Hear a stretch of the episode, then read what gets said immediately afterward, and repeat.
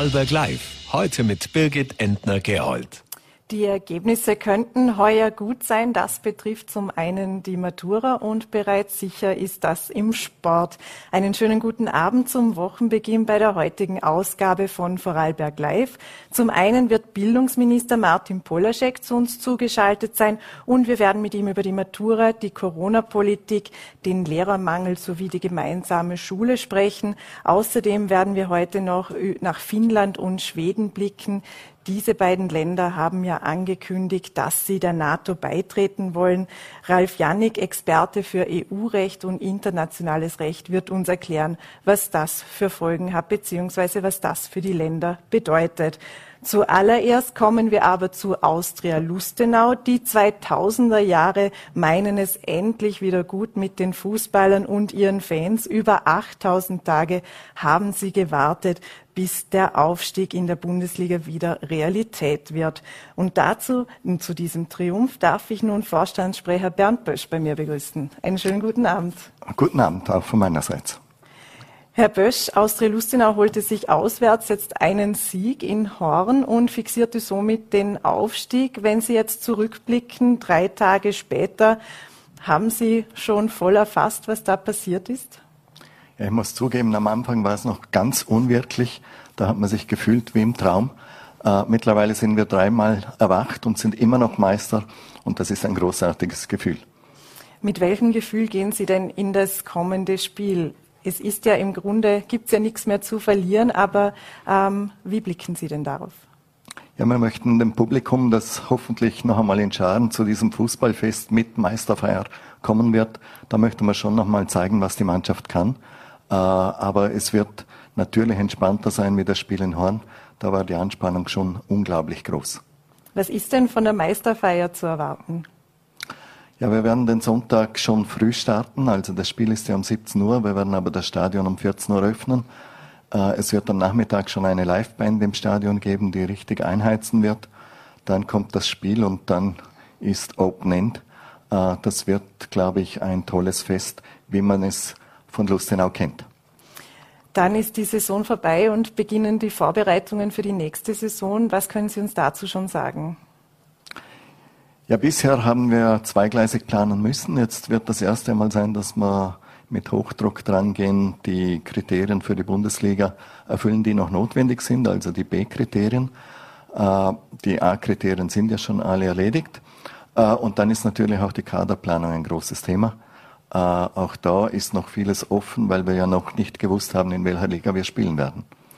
Wenn wir zuerst zum Kader kommen, wie steht es denn um den Verbleib der Spieler, die jetzt eben vom Partner Core Sport Capital kommen, zum Beispiel einem Mo Cham? Ja, auch das ist noch offen. Aber es kann gut sein, nach dieser Performance, die Mo Cham bei uns gehabt hat, dass der Clermont sagen wird, den können wir auch in der Ligue 1 in Frankreich brauchen. Äh, ich glaube, das wäre auch ein gutes Rollmodel für uns, äh, wenn man einfach zeigt, man kann bei der Austria Karriere machen, einen Schritt bei der Austria und einen zweiten dann weiter nach Frankreich in die höchste Liga. Das macht unseren Verein und diese Kooperation auch attraktiv. Aber entschieden ist noch gar nichts. Sicher ist aber, dass wir auch nächstes Jahr wieder Kooperationsspieler haben werden. Was glauben Sie, wie viele Spieler das sein werden? Also wie viele werden in etwa bleiben? Wie viele kommen neu dazu?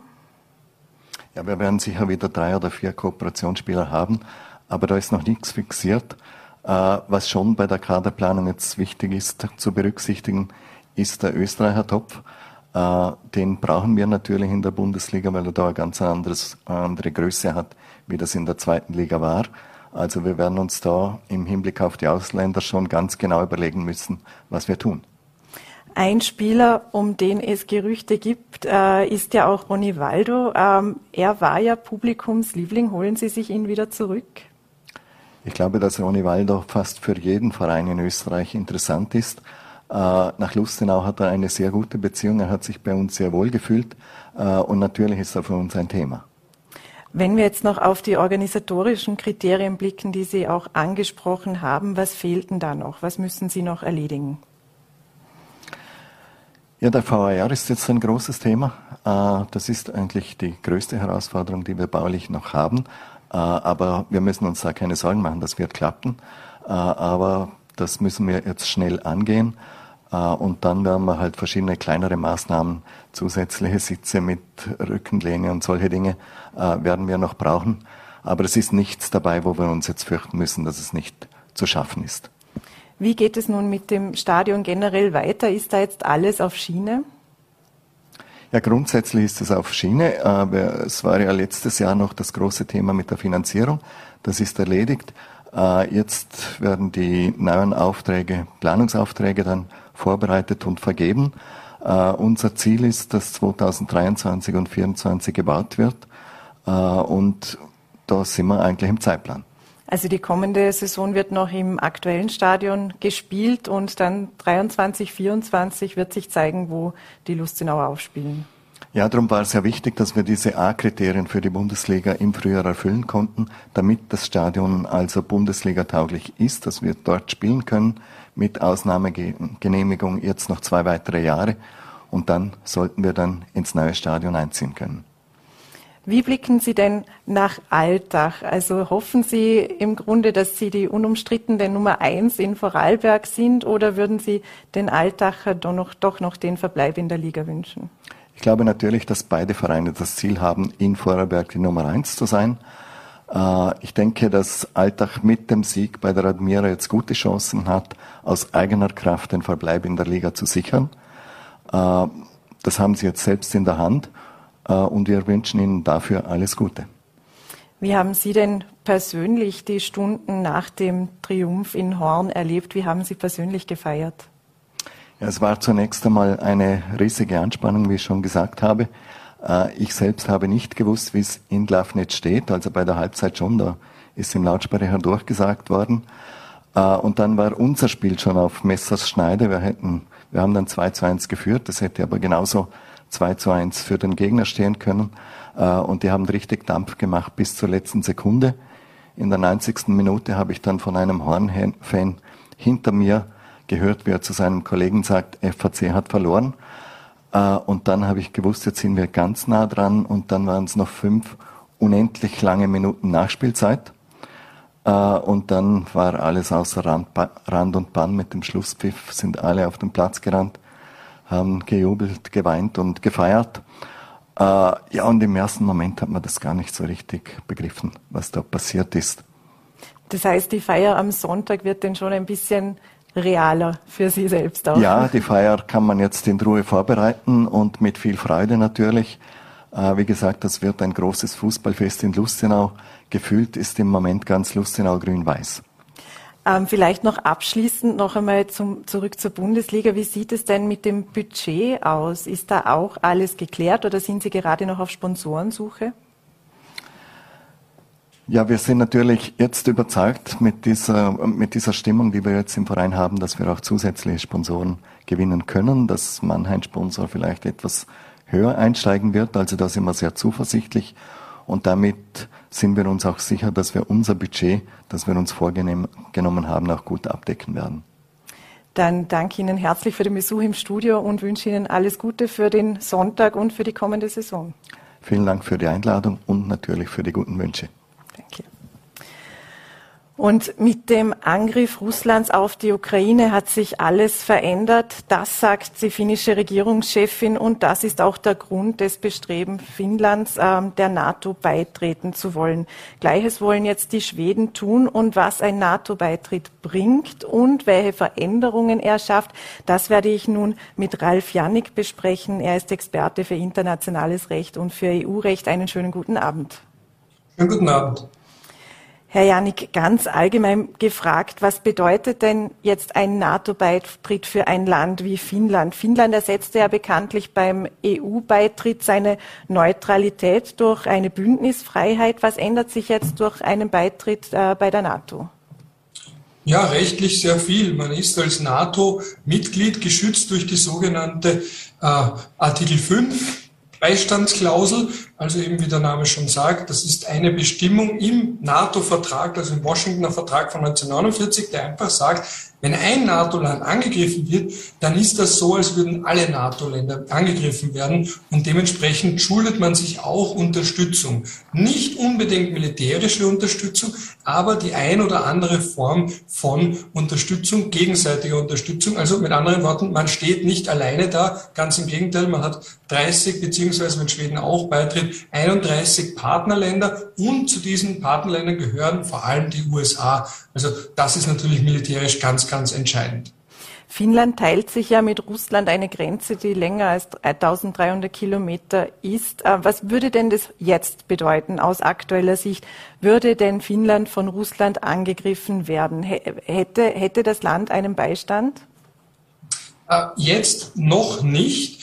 Äh, wobei natürlich das politisch durchaus auch möglich sein könnte, dass wir dann ähnliche Diskussionen haben wie bei der Ukraine, dass man sagt, gut, man unterstützt Finnland auf die eine oder andere Art, aber nicht direkt militärisch aufgrund dieser großen Angst vor einem dritten Weltkrieg, also davor, dass es eskaliert. Man möchte ja vermeiden, dass Großmächte und vor allem nukleare Mächte direkt aufeinander treffen. Aber zum Beispiel kann man im Vorfeld, und das ist ja auch schon passiert, schon erste Verteidigungsvereinbarungen ausmachen. Also dass man zum Beispiel auch als Nicht-NATO-Mitglied schon Unterstützung bekommt vom Vereinigten Königreich und umgekehrt auch theoretisch. Das ist zum Glück noch alles sehr ich will auch gar nicht sagen noch, aber es ist zum Glück hypothetisch, dass auch das Vereinigte Königreich von Finnland Unterstützung bekommen würde. Das heißt, je mehr dabei sind, desto größer im Fall eines Falles die Unterstützung und natürlich damit einhergehend auch das Abschreckungspotenzial, weil dabei, darum geht es ja auch bei sowas, dass man sagt, wenn ihr uns angreift, seid ihr nicht nur gegen uns im Krieg, sondern gegen eine Reihe von anderen Staaten. Also man kann sich das ein bisschen vorstellen wie bei einer Gang,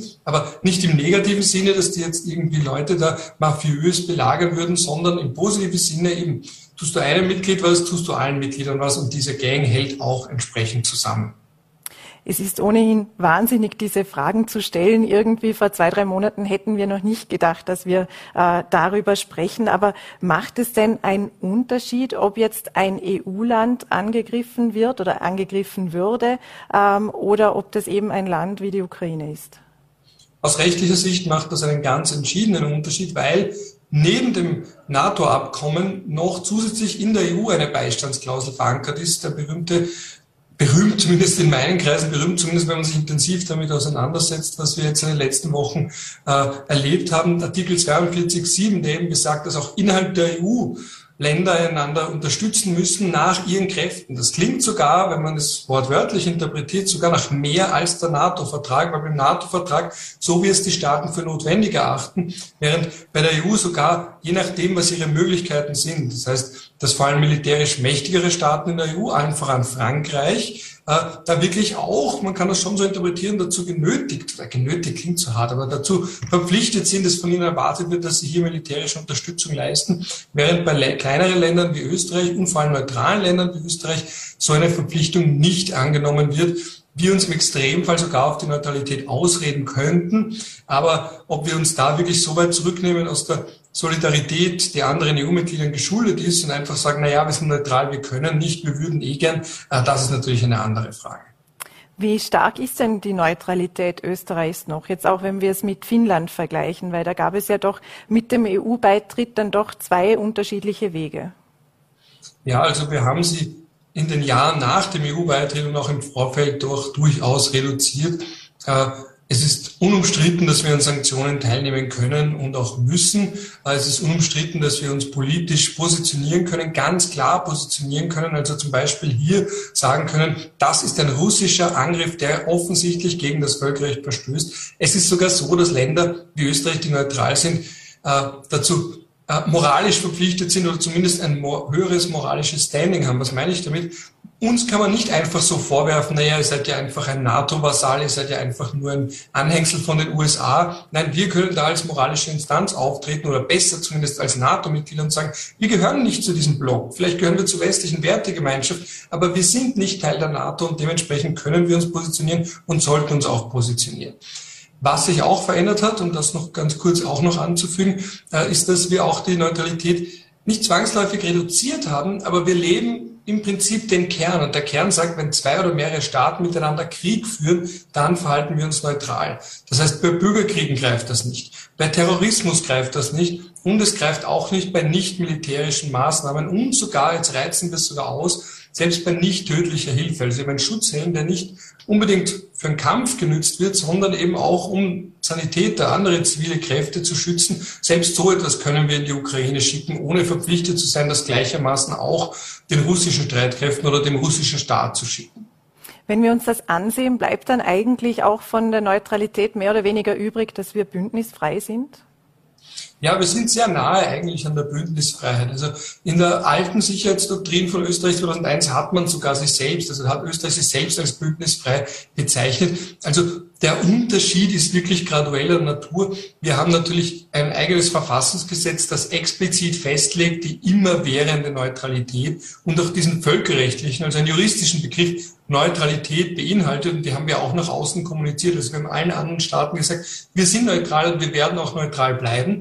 Das heißt aber nicht, dass wir für immer neutral sein müssen, sondern wir können das schon einseitig abändern. Da hat auch kein anderes Land was mitzureden, auch Russland nicht. Nur, wie man noch sieht in der Bevölkerung selbst, politischen Willen dazu, also dass es wirklich eine Mehrheit gäbe, kann man nicht erkennen. Ganz im Gegenteil, so ein Ukraine-Effekt wie in Finnland und in Schweden ist bei uns ausgeblieben, liegt aber auch daran, dass wir einfach geografisch anders gelegen sind. Russland anders bedrohlich wahrgenommen wird und auch die Politik eine andere Haltung zu Russland lange Zeit hatte. Wie einfach oder schwierig wäre es denn, die Neutralität äh, in Österreich oder sich von der Neutralität in Österreich zu verabschieden? Politisch so gut wie unmöglich, rechtlich relativ einfach. Da braucht man eine Zweidrittelmehrheit mit der Hälfte aller Anwesenden, also der Hälfte aller Abgeordneten in Anwesenheit, also einfach eine Verfassungsänderung. Was man nicht braucht, ist eine verpflichtende Abstimmung durch die Bevölkerung. Politisch wäre das aber mehr als opportun, weil dieses Thema uns ja so am Herzen liegt. Man sieht es ja auch jetzt einmal mehr, diskutieren wir über Neutralität. Jeder hat eine Meinung zur Neutralität und vor allem gibt es auch eine klare Mehrheit pro Neutralität. Also da müsste man das Volk einfach aus politischen Gründen einbeziehen. Rechtlich verpflichtend ist das aber nicht. Wenn wir jetzt nochmals auf die NATO blicken und den angestrebten Beitritt von Finnland und Schweden, wie schnell kann denn ein solcher Beitritt gehen? Was ist denn die Voraussetzung dafür?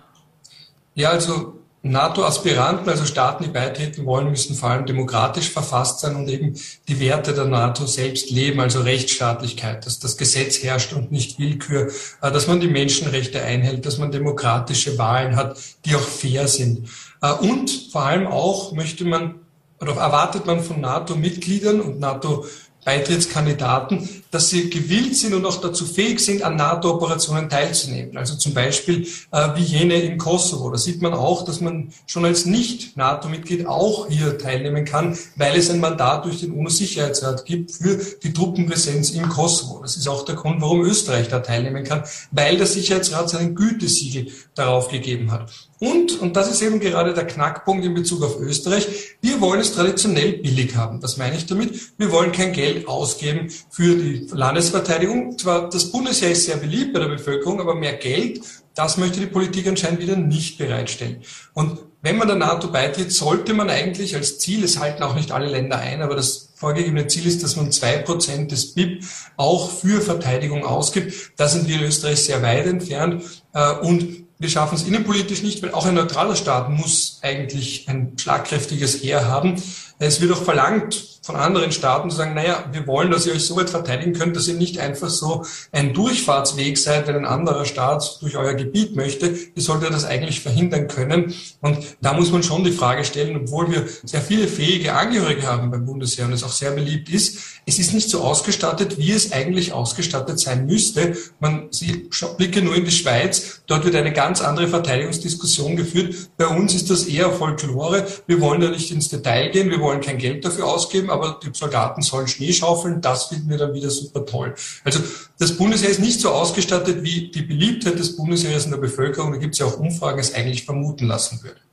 Also eine gute Ausstattung und damit man eigentlich auch die Neutralität ernst nehmen würde. Also das wäre Voraussetzung. Ja, dass man anderen Ländern zeigt, wir sind nicht ein bloßer Durchfahrtsweg, wenn jetzt ein Staat durch unser Gebiet durchfahren möchte, weil ein anderen Staat angreifen will oder zur Verteidigung kommt. Wir müssen schlagkräftig genug sein eigentlich, um solche Verletzungen unserer Neutralität zu unterbinden. Und wenn man jetzt beispielsweise keine entsprechende Luftraumüberwachung hat und auch am Boden nicht andere Staaten davon abhalten kann oder zumindest verzögern kann, dass sie einfach so durch österreichisches Staatsgebiet durchfahren, ja, dann ist das nicht eine ganz ernstzunehmende Neutralität, sondern eine, die auf dem Papier besteht, aber sich nicht in der Anzahl der Uniformen oder Waffen oder sonstigen Kriegsgerät widerspiegelt. Welche Möglichkeiten hat denn jetzt ein mögliches NATO-Mitgliedsland oder ein, ein, ein Land, das der NATO beitreten möchte, an Begehrlichkeiten. Die Sozialdemokraten in Schweden haben ja gesagt, sie wollen zur NATO, aber wollen keine dauerhaften NATO-Stützpunkte auf eigenem Territorium zum Beispiel. Ist sowas möglich? Ja, also eine NATO-Mitgliedschaft, vor allem die Verhandlungen sind sowas wie eine Art Maßanzug. Also neben den Mindestvoraussetzungen eben, dass man entsprechend innerstaatlich verfasst ist, dass man auch bei NATO-Operationen teilnehmen kann und das auch möchte, gilt dann natürlich, dass man sich für jedes Land das einzeln ansieht. Und zum Beispiel, wie Sie vorhin ja angesprochen haben, die russische Reaktion war ja jetzt gar nicht mal so schlimm, wie viele befürchtet haben. Warum? Weil Russland differenziert, ob jemand NATO-Mitglied ist oder was daraus folgt bloße NATO-Mitgliedschaft ist für Russland jetzt zumindest nach den letzten Stellungnahmen oder der russischen Regierung, man muss ja eigentlich genau sein bei diesen Staaten, äh, gar nicht mal so schlimm, weil die sagen, na gut, die sind sowieso schon in das westliche Korsett eingebunden, sind sowieso Teil der westlichen Wertegemeinschaft.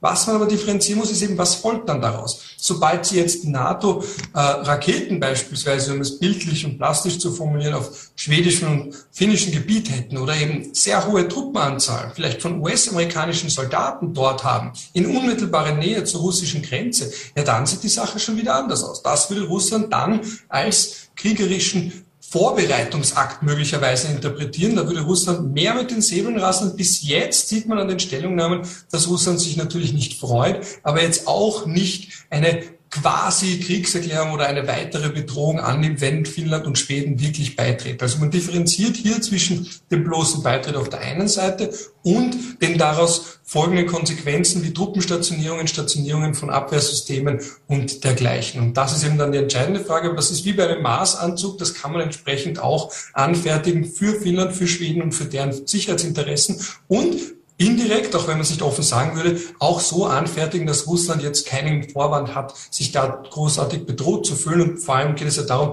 Russland wird ja nicht angegriffen von der NATO, egal was die Rhetorik war mit Osterweiterung und dergleichen. Aber das muss man noch einmal klarstellen. Weder hat die NATO das vor, noch hat sie in irgendeiner Form Schritte in diese Richtung gesetzt. Äh, man sieht auch jetzt, unabhängig von diesen Gesprächen darüber, wie stark Russland ist, es ist einfach keine gute Idee und es hat auch niemand, der hat schlechte Ideen, eine Nuklearmacht mit, einem, mit einer dennoch großen Armee anzugreifen. Mhm. Welche Hürden könnten jetzt noch ähm, dem Beitreten entgegenstehen? Es braucht ja zum Beispiel eine Einstimmigkeit in der NATO. Das ist die entscheidendste Hürde. Äh, da hat jetzt zum Beispiel der äh, ich traue es mich ja gar nicht sagen, aber nachdem ich kein Diplomat bin, darf ich es sagen, der äh, leicht wirre oder zumindest verhaltensoriginelle kroatische Präsident mit unterschiedlichen Aussagen aufhorchen lassen. Und was ungleich wichtiger ist, einfach aufgrund der militärischen Bedeutung des Landes, die Türkei. Und die Türkei sagt ja eben, vor allem dass Schweden, ja der AKP, äh, also äh, nicht der AKP, Verzeihung, äh, den Kurden äh, zu viel Raum gibt, der PKK zu viel Raum gibt, der vielleicht zu starke Verbindungen hat, eine Art sicherer Hafen für die PKK ist äh, und möchte das natürlich jetzt nützen, um zu sagen, na, wenn ihr wirklich rein wollt, dann müsst ihr Zugeständnisse machen im Kampf gegen den aus türkischer Sicht Terrorismus. Da ist natürlich diese alte Frage Terrorismusbekämpfung, wen man darunter klassifiziert und zu sagen, gut, einerseits den Status der, der PKK als terroristische Organisation und dann auch weitere Schritte setzen, um mir nicht die Möglichkeit zu geben, in Schweden zu operieren. Also das ist etwas, wo man dieses Vetorecht, weil es müssen alle zustimmen. Das ist ein sehr exklusiver Club, so gesehen. Da gibt es keine bloße Mehrheitsentscheidung, da müssen alle Staaten mit an Bord sein oder eben deren Regierungen mit an Bord sein, um zu sagen, gut, das nehmen wir jetzt. Wenn ihr dabei sein wollt, dann wollen wir auch was von euch. Und das ist eben das Entscheidende, warum das dann auch sehr lange dauern kann und es sich so schwer beantworten lässt, wie schnell das gehen kann. Es gibt natürlich eine enorme Bereitschaft, aber es gibt dann doch immer wieder vereinzelte Staaten, die sagen, diese Gelegenheit nützen wir jetzt, um uns da ein bisschen was auch rauszuholen. Das sind Verhandlungen, das ist internationale Politik. Sie sagen schon, man kann es nicht pro Land beantworten, aber gibt es so Erfahrungswerte oder wenn man in die Geschichte zurückblickt, wie lange das im Durchschnitt gedauert hat oder hängt das wirklich vom Land ab? Ich könnte jetzt einen Durchschnitt versuchen auszurechnen. Ich habe es im Vorfeld nicht gemacht. Das würde jetzt auch zu lange dauern.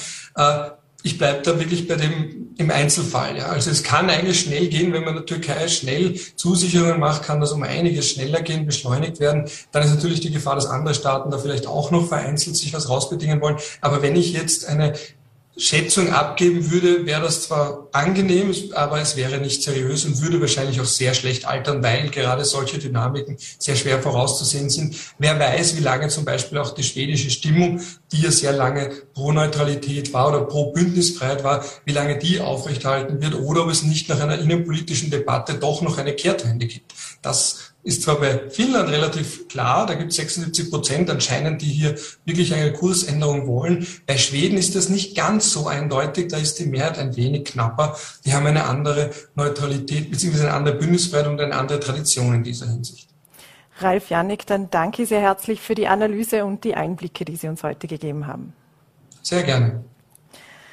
Mit einem guten Ergebnis können wohl heuer die Maturantinnen und Maturanten rechnen. Zumindest zeichnen sich dazu erste Tendenzen ab, wie Bildungsminister Martin Polaschek sagt. Er verrät auch, wie es mit den noch bleibenden Corona-Maßnahmen an den Schulen weitergeht und was er von einer gemeinsamen Schule halten würden, würde. Das Gespräch haben wir aus Zeitgründen vor der Sendung aufgezeichnet.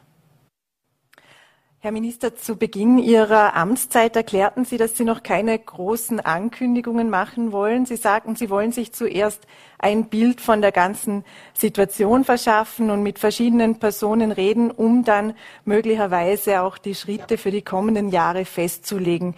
Wie scharf ist denn dieses Bild mittlerweile? Ja, dieses Bild hat sich durchaus geschärft. Ich habe in den letzten Monaten sehr, sehr viele Gespräche geführt mit Lehrerinnen und Lehrern, mit Personen aus der Schuladministration, mit Eltern, auch mit Schülerinnen und Schülern und auch mit vielen Menschen aus dem gesamten Hochschulbereich. Und ich denke, ich habe durchaus jetzt auch einen guten Eindruck, wie es, wie es im Land äh, derzeit aussieht. Und entsprechend setzen wir gerade die, die neuen Maßnahmen um. Was sind denn aktuell die dringlichsten Schritte? Und wenn Sie mittelfristig denken, was folgt dann? Also jetzt haben wir natürlich äh, zwei große Themen, mit denen wir uns auseinanderzusetzen haben. Wir sind dabei, die Planungen für das Wintersemester, was die Schulen angeht, entsprechend zu machen. Äh, wir bereiten uns sehr sorgfältig darauf vor, wie es mit der Pandemie weitergeht. Und wir kümmern uns natürlich auch um die gesamte Frage der Ukraine. Wir haben mittlerweile weit über 9000 Schülerinnen und Schüler im österreichischen Schulsystem. Äh, die entsprechend gut betreut werden müssen. Daran arbeiten wir.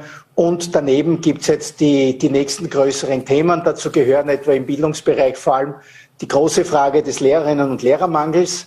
Ähm, da bereiten wir gerade verschiedene Maßnahmen vor. Ich bin dazu in sehr engem Austausch mit Personen aus all den Bereichen, pädagogische Hochschulen, Universitäten, Bildungsdirektionen, Lehrerinnen und Lehrer, und dann ein Thema, das mir ganz wichtig ist, äh, ist das Thema der Wissenschaftsfeindlichkeit und der Demokratiefeindlichkeit.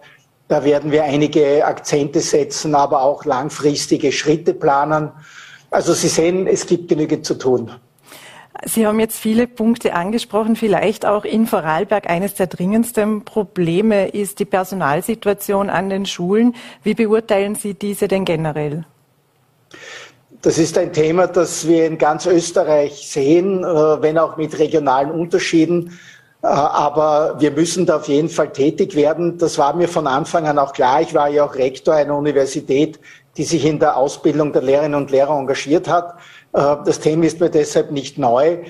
Wir sind deshalb in Gesprächen. Erste Maßnahmen wurden ja schon auch durch meinen Vorgänger in die Wege geleitet, etwa die äh, Anstellung von Quereinsteigerinnen und Quereinsteigern. Da werden jetzt gerade die entsprechenden dienstrechtlichen äh, Regelungen auf Schiene gebracht.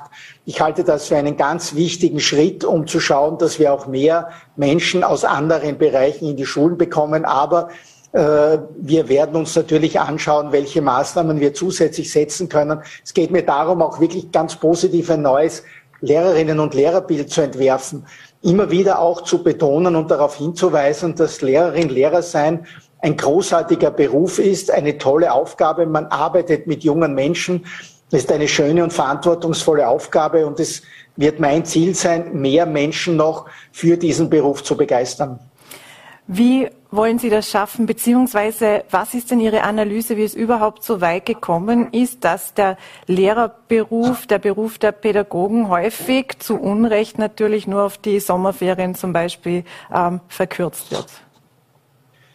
Ja, das kann man mit, mit ein oder zwei Sätzen gar nicht so beantworten. Ähm, aber es geht auch nicht darum, äh, zu überlegen, was, warum, wie passiert ist. Wichtig ist, was können wir jetzt tun? Die Maßnahmen setzen in verschiedenen Bereichen an. Es geht aber nicht zuletzt auch darum, äh, auch wieder in der Öffentlichkeit ein positives Bild vom Beruf des Lehrers und der Lehrerin zu zeichnen, weil das ist, wie gesagt, ein toller Beruf. Und, und das äh, Kritisieren oder das, das negative Bild, das zum Teil gezeichnet wird, das stimmt einfach nicht. Und dem werden wir auch aktiver und besser entgegentreten. Und wir werden, wie gesagt, eine Vielzahl an Maßnahmen setzen. In Vorarlberg ist ja geplant, äh, Lehrerinnen und Lehrer aus anderen Bundesländern abzuwerben, unter anderem durch stärkere Benefits, etwa einen höheren Mietzuschuss oder auch durch das Klimaticket. Äh, ist das der Sinn der Sache, dass man eben aus einem Bundesland Lehrerinnen und Lehrer aus dem anderen Bundesland abwirbt?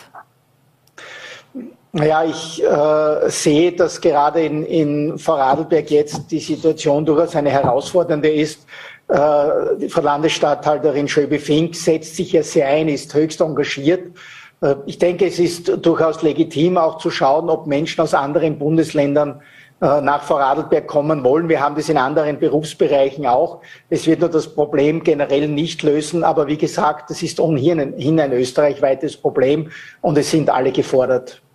Wie könnte denn aber jetzt der Bund das Land noch in dieser akuten Situation unterstützen? Gibt es da schon Überlegungen, etwa auch was äh, das Gehaltsschema anbelangt? Wir kennen es ja aus der Medizin, dass es eine Art Lagezuschlag gibt.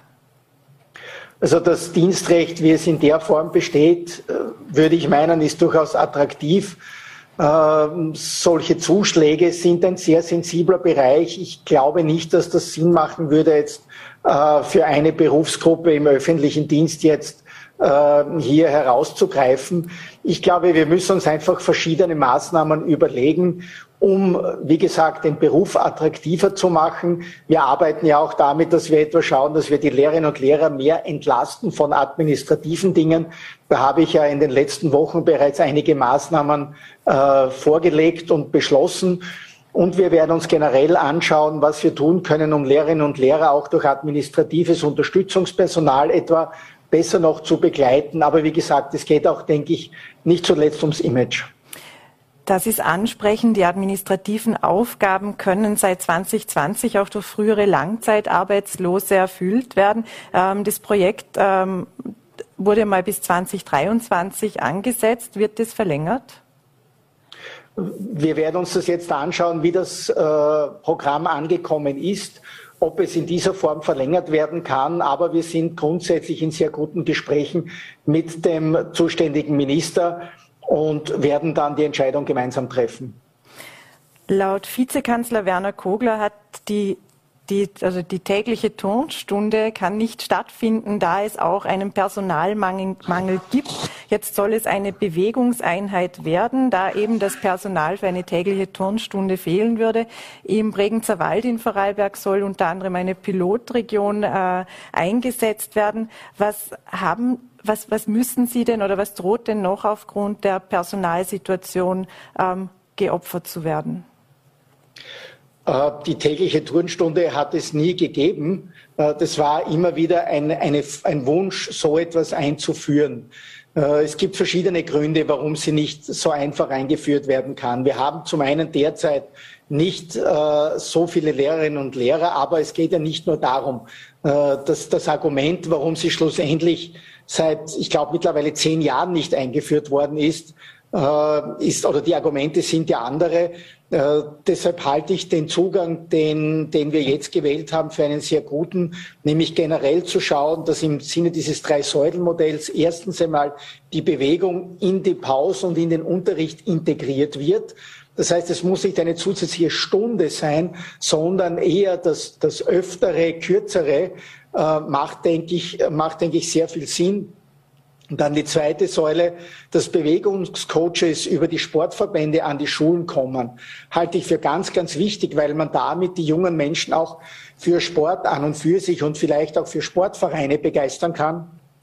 Und das Dritte ist dann noch, dass es zusätzliche Bewegungsangebote bei Bedarf gibt. Und ich glaube, dass das besser ist, mit diesen drei Säulen, die durchaus auf den jeweiligen regionalen Bedarf eingehen, äh, zu arbeiten, als einfach generell zu sagen, es muss eine Schulstunde mehr sein. Es ist im Sinne von Notmacht erfinderisch im Grunde. Gibt es da noch andere neue Konzepte, die Sie aufgrund des Personalmangels entwickeln mussten?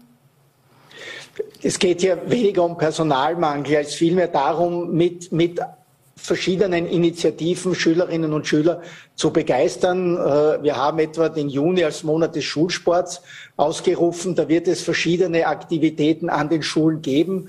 Und ich konnte mit Staatssekretärin Blackholm außerdem ein schönes Projekt präsentieren, letzte Woche nämlich stark machen, wo Sportlerinnen und Sportler, auch Spitzensportlerinnen und Spitzensportler in die Schulen gehen, um mit den jungen Menschen über Sport zu reden, vielleicht kurze Sporteinheiten gemeinsam zu machen und in den jungen Menschen auch klarzumachen, dass Sport, Bewegung äh, ja nicht nur der Bewegung an und für sich gut tut, sondern es geht auch darum, dass man auch lernt, mit Niederlagen umzugehen, dass man lernt, sich auch selber geistig stark zu machen, wenn es einem nicht so gut geht und dass Sport auch einen wichtigen sozialen, äh, soziale Komponente hat.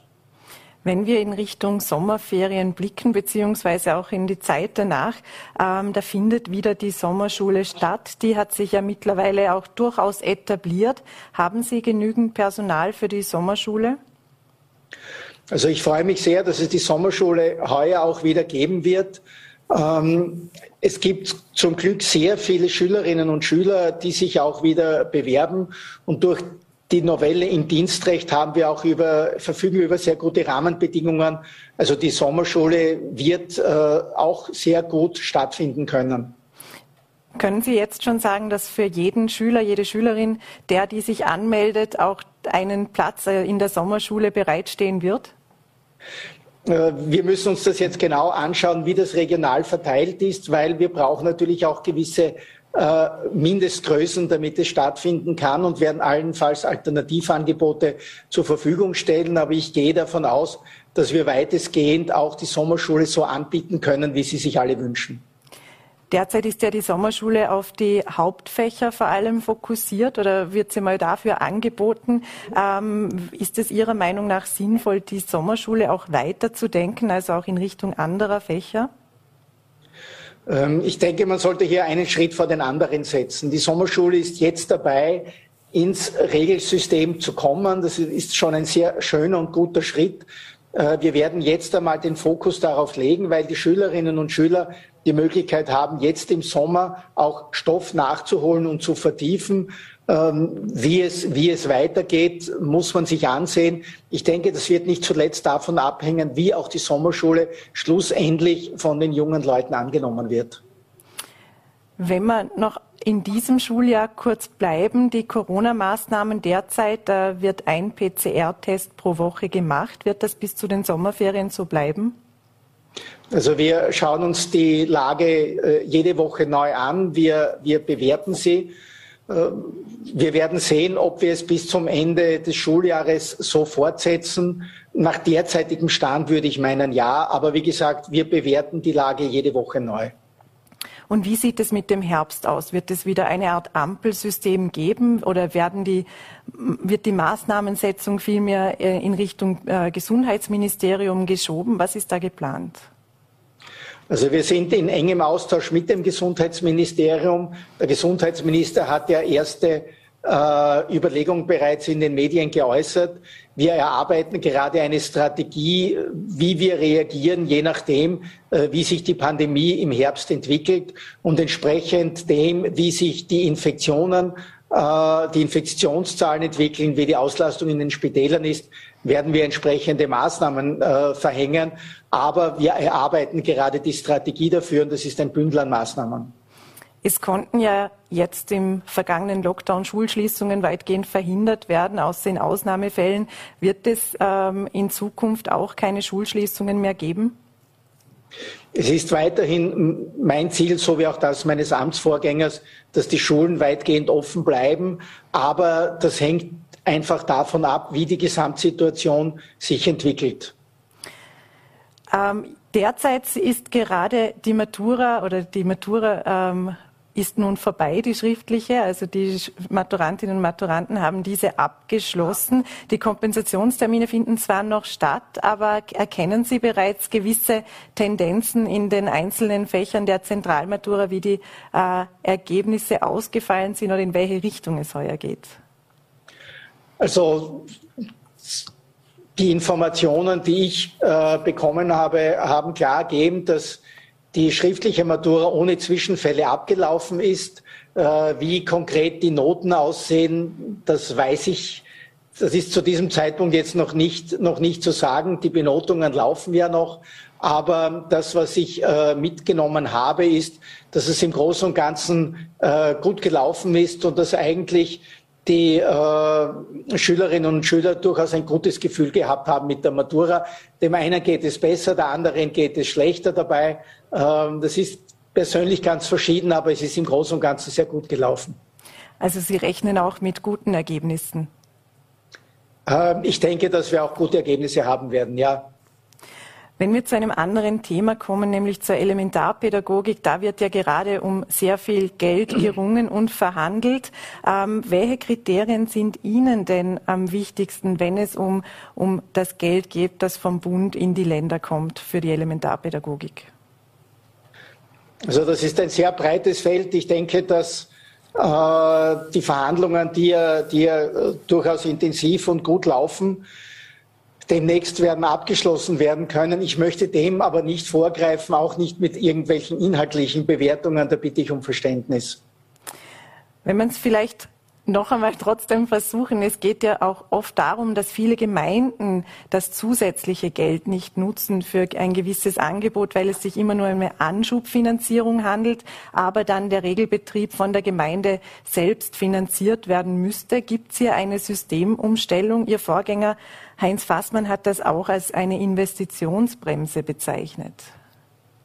Äh, wie gesagt, die Verhandlungen zum Artikel 15a Vertrag sind im Laufen. Ich bitte um Verständnis, dass ich jetzt keine, keinen dieser Punkte kommentiere. Dann vielleicht noch ein anderes Thema in Vorarlberg. Ein großes äh, Thema war immer die gemeinsame Schule. Da gab es auch ein Forschungsprojekt und da gibt es auch einen entsprechenden Landtagsbeschluss. Wie stehen jetzt Sie als Minister zur gemeinsamen Schule oder eben dazu, dass äh, Kinder schon äh, mit zehn Jahren auf zwei Schultypen aufgeteilt werden? Also ich denke, dass ein differenziertes Schulsystem äh, durchaus Sinn macht. Wichtig ist vor allem auf die individuellen Bedürfnisse der Kinder einzugehen. Äh, das ist mir ganz wichtig, dass wir darauf achten und ich richte meine Energie darauf zu schauen, wie wir die besten Rahmenbedingungen für alle Kinder entsprechend zur Verfügung stellen können und wie es uns gelingt, dass die Kinder in dem Schultyp äh, verankert sind, der ihren Interessen äh, ihren Stärken am besten entspricht. Und das ist mein Ziel, dass wir das möglichst gut machen. Wie kann man da gewährleisten, dass es nicht zu einer Zwei-Klassen- oder zu einem Zwei-Klassen-System kommt? Im städtischen Bereich ist die Unterscheidung ja deutlich größer als im ländlichen Bereich, wenn man sich die Gymnasien und die Mittelschulen ansieht. Wie können Sie oder welche Ideen haben Sie, dass man da zu mehr äh, einheitlichem oder besser auf die Kinder abgestimmten Angebot kommt?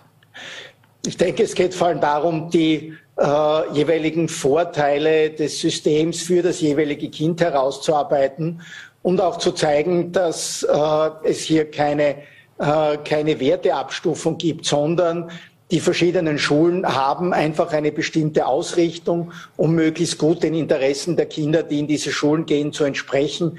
Und ich denke, da geht es eher darum, mehr noch das Positive hervorzuheben. Ähm, Sie merken es selber, wenn wir darüber sprechen, äh, das Ganze bekommt sofort einen Spin, etwas negativ zu bewerten. Ich halte das nicht für fair äh, gegenüber den Kindern. Ich glaube, es geht eher darum, die positiven Seiten hervorzuheben und immer darüber zu sprechen, dass es um die Stärken von Kindern geht und entsprechend ihrer Stärken haben die Kinder die Möglichkeit, sich zu verwirklichen. Werden die Stärken der Kinder aktuell im aktuellen Schulsystem ausreichend berücksichtigt? Wir haben eigentlich mit den, mit den verschiedenen äh, Themenbereichen, mit den Lehrplänen, die wir gerade neu überarbeiten, ein, ein gutes Instrumentarium, um auf die Kinder auch entsprechend einzugehen. Dadurch, dass auch nicht zuletzt durch die neuen Lehrpläne vermehrt auch auf Kompetenzen, vermehrt auf Interdisziplinarität Wert gelegt wird, sind die Möglichkeiten sehr wohl gegeben und die Lehrerinnen und Lehrer werden das auch entsprechend gut umsetzen, da bin ich mir sicher. Apropos Lehrplan noch kurz, sind die Schulen ausreichend auf das Fach digitale Bildung vorbereitet? Also ist schon klar, wer denn genau dieses Fach unterrichten wird?